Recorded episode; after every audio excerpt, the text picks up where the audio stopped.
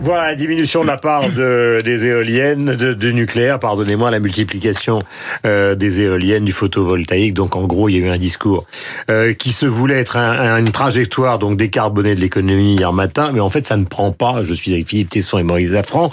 En tout cas, ça ne prend pas chez les Gilets jaunes. Et en même temps, pour employer une expression qui n'est pas de moi, mais en même temps, on sent bien qu'il y a quelque part quelque chose qui s'effrite. La colère est violente, les sondages les approuvent, mais en même temps, les mouvements euh, s'effritent. Donc, le, le, grand problème, et vous allez nous aider ce matin, c'est de savoir exactement tous les deux, Maurice et Philippe, bonjour. bonjour. On va commencer par vous, Philippe, une fois euh, n'est pas coutume. J'ai dit ça en rigolant. On en est où exactement? Parce que les gens ne savent pas très bien ce qui va se passer. Euh, oui, on pensait, on attendait davantage, pour ce qui me concerne, du discours de, de Macron. Euh, c'est pas mauvais, oui, mais ça veut dire il y avait deux sujets la politique énergétique de la France, si on veut résumer, et puis il y avait le manif des des gilets jaunes. Sur la politique énergétique de la France, l'exposé était théorique, il était théorique, il était presque expert, les choses étaient intéressantes. Euh, bon, c'est bon. Euh, sur le deuxième sujet, c'est des manifs, euh, je suis beaucoup plus réservé. C'est ça. Est-ce qu'il fallait euh, joindre les deux sujets? C'est la question. Euh, il a cru bon de le faire. C'était dans sa nature, d'ailleurs, c'était tout à fait dans son système intellectuel de faire ça. Euh, moi, je ne pense pas. Je pense qu'il a été beaucoup trop long là-dessus. Et ça a d'abord, ça a lassé l'opinion. Euh, les gilets les gilets jaunes n'ont sans doute à peu près rien compris à ce qu'il a raconté. Ils l'ont dit d'ailleurs. Euh, ils l'ont dit à de mesures reprises sur toutes les chaînes d'infos. Ils, hein. ils, ils, ont décroché au bout de 10 minutes. C'est vrai. Et c'était pas comme ça, en tout cas. Je crois qu'il fallait parler de la chose.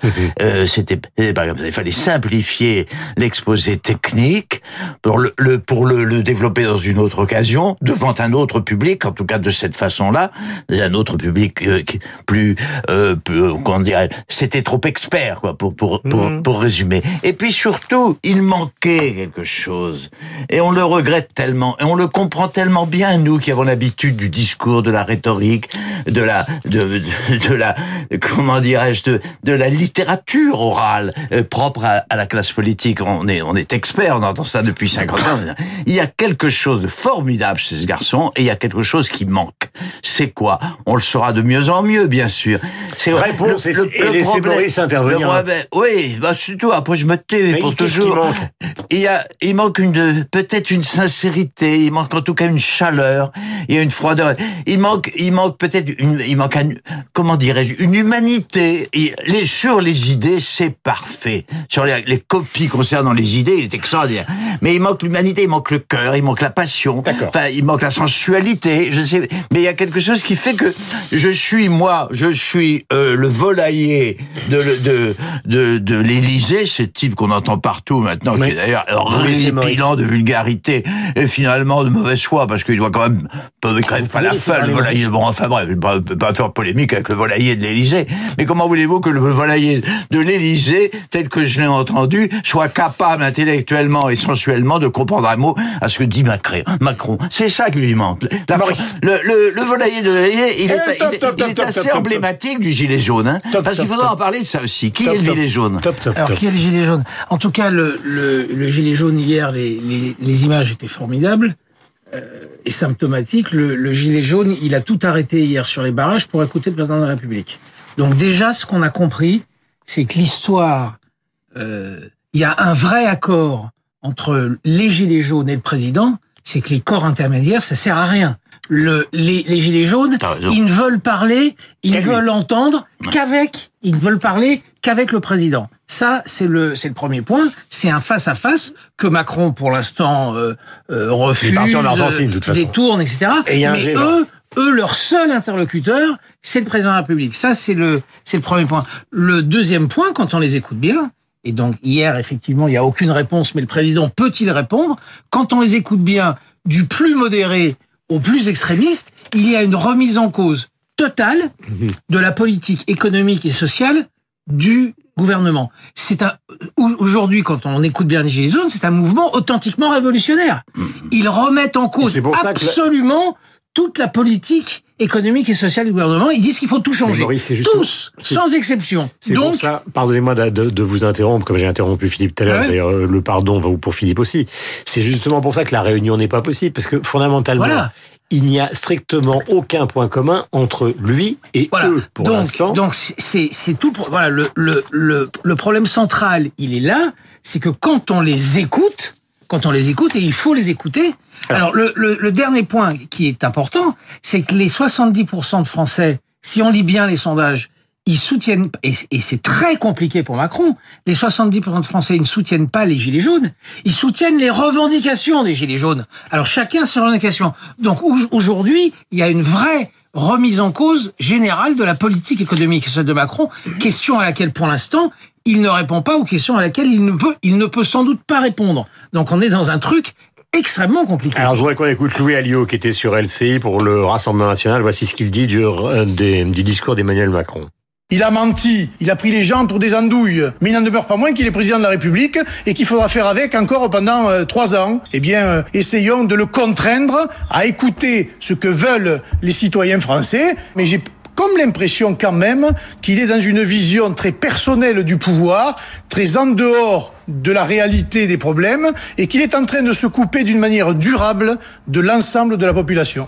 Et voilà, donc attendez, pardonnez-moi Philippe, parce que c'est voilà une, une, une, une annonce qui va aller dans le droit fil de ce que vous veniez de dire. Au fond, celui qui va monter au front pour essayer de calmer tout, il y a eu François de Rugy hier, il y en était deux, mais c'est Édouard Philippe qui était sur BFM ce matin, et voici ce qu'il a dit. Surprise. À partir de demain, je vais recevoir euh, les organisations syndicales, patronales, Oui, les, bien, les- mais- S'il y a une délégation représentative de Gilets jaunes qui souhaite être reçue, je le ferai. Je le ferai euh, avec la volonté d'écoute et de dialogue, qui est la mienne, et en essayant de prendre en compte euh, ce qu'ils formulent. Parce que dans ce qu'ils formulent, il y a beaucoup de choses très légitimes.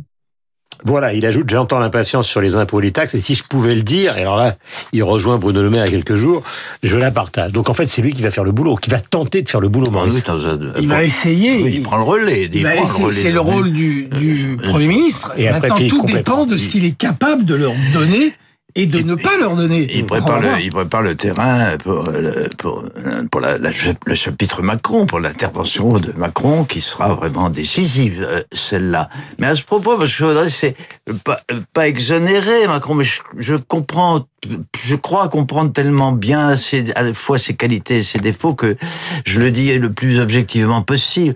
Il faut peut-être aussi parler de ceux qui s'opposent à Macron. On l'a euh, déjà, euh, euh, Maurice a abordé le problème de euh, qui sont les gilets jaunes, mais bon, il y a la question qui se pose concernant l'opposition, enfin la soi-disant opposition. Macron, la solitude de Macron est en train de s'enfoncer, de s'institutionnaliser. Il ne rencontre parmi, je ne dis pas parmi sa famille politique, puisque sa famille est quand même très étroite, mais parmi ses soutiens présumés, idéologiques, parmi les gens qui devraient le soutenir, les gens qui pratiquent une politique voisine de celle qu'ils pratiqueraient eux-mêmes s'ils étaient, étaient au pouvoir. Il faut que ça cesse. Ça. Alors il y a eu ce fameux déjeuner qui déjà peut-être est l'amorce de quelque chose, où on a retrouvé à la même table des gens comme Raffarin à côté de Bayrou, ce qui est quand même assez nouveau à côté de, de Juppé. Mais le, je porte surtout au Mais il n'y a pas de véritable Bon, expression non, publique mais de non, tout ça. je pense au problème des, des républicains assez. Enfin, ils jouent contre leur corps ces gens-là à la fin. Non mais Philippe pose la question, pose une question absolument cruciale parce que hier, hier, on s'est rendu compte, en réalité, que la démocratie française est très malade. Elle est pas malade, elle est très malade parce que le président de la République fait un, qui on peut le qualifier de président de centre droit, centre centre droit, centre gauche, plutôt centre droit. Le président de la République fait un discours de près de deux heures. Les républicains corps central de la démocratie française, les socialistes, ex-corps central, mais ils ne lui ont pas accordé un bon point sur une heure et demie. C'est-à-dire, ils se- c'est absolument fascinant. Dans quelle démocratie au monde, sur un discours de deux heures, Oui. ils l'ont flingué de A Mais- Il n'y avait alors les- les- rien de positif dans, les- dans mais- ce qu'il a dit hier. Mais c'est c'est Mais vous absolument connaissez la flippant. réponse à tous les C'est deux flippant parce que comme situation. justement, il y a un mot d'Emmanuel Macron qui est passé, à mon avis, relativement inaperçu dans la presse ce matin. C'est qu'à un moment, dans ce discours qui se voulait pédagogique, il y avait un sous-texte, vous connaissez ça au théâtre, Philippe, qui était une adresse justement à ceux qui ont gouverné le pays et donc à ceux qui en sont les représentants aujourd'hui, c'est vous êtes au fond euh, des bouteurs de feu, Oui. car vous faites semblant d'être là, Mais pas oui. être là, etc. Et en fait, Mais en gros, j'ai, je, attendez, je laissez-moi Non, terminer parce qu'autrement on va dire que, en gros, euh, vous vous êtes transformé en gilet jaune sans le vouloir. Tout en faisant les hypocrites en disant qu'on n'y est pas, et c'est vous qui êtes en train de mettre le bordel dans le pays alors que vous n'avez rien fait. Mais c'est vrai ça. Mais ça, quel, c'est incontestablement quel, vrai. quel soutien pour les pour les gilets jaunes C'est formidable, c'est un soutien extraordinaire. Le, non, c'est vrai, l'indifférence, voire l'hostilité de l'opposition de droite et de gauche, des socialistes en tout cas, à Macron et le, la- une prime donnée aux, gi- aux, aux gilets Oui, jaunes. qui est mais en même temps, formidable. mais en même temps, les les les gilets jaunes étant plus plus tactiques Hmm. et plus intelligents sans doute que les oppositions, ne veulent pas de ce soutien. Ils ils ils s'y tiennent le plus loin possible. Alors, le On est Parti dans une communiste a situation. annoncé le nouveau patron Fabien Oui. Roussel qui irait à la manifestation directement. Mais le parti bon, mais les, les, les, ce qui est ce qui est très frappant, c'est que les gilets jaunes ne veulent pas de ce soutien. Ils ils ne veulent que de leur tête à tête, de plus en plus dur, avec le président de la République. C'est une situation vraiment particulière. Il y a une chose qui, à mon avis, est minorée peut-être par le président de la République, qui est un sentiment, et Philippe, vous êtes souvent dans l'expression justement des sentiments politiques, de cette littérature en action qu'est la politique, c'est que je pense que depuis qu'il est élu, il a complètement sous-évalué le désir de vengeance de ceux qui se sont sentis totalement humiliés par cette présidentielle Ça, c'est évident. et qui évidemment n'ont qu'une seule envie. Ça, c'est un élément employer- très important. Qui- Qu'il faut quand même bien le dire, qui s'appelle Vauquier, qui Lui s'appelle faire Mélenchon. payer cette élection. C'est de lui faire payer quelle- cette élection. Quelle naïveté. Est-ce que je peux ajouter juste Non, mais un mot est au Je peux ajouter un mot, un mot. Vengeance. Je trouverais scandaleux que le gouvernement accepte le défilé sur les Champs-Élysées samedi. Si cela est, euh, c'est inadmissible. Donc il faut qu'il bloque une- pour que ça se reproduise. C'est une, une gifle au pays, De c'est toute une gifle façon, à la le démocratie. gouvernement, ne, le gouvernement ne pourra pas encaisser une seconde semaine d'incident. Si là, les, les, les Français ont accepté, grosso modo, mais une, seconde semaine d'incident, je pense que pour le gouvernement, ça serait absolument tragique. Et d'autant plus que ces images sont retransmises dans le monde, Dans le entier, monde entier. via les chaînes de télévision, parce que maintenant tout le monde est le contemporain de ses contemporains, c'est-à-dire nous-mêmes. Il est 8h56, je suis toujours ravi de travailler avec vous, car c'est un travail ce que nous faisons, 8h56.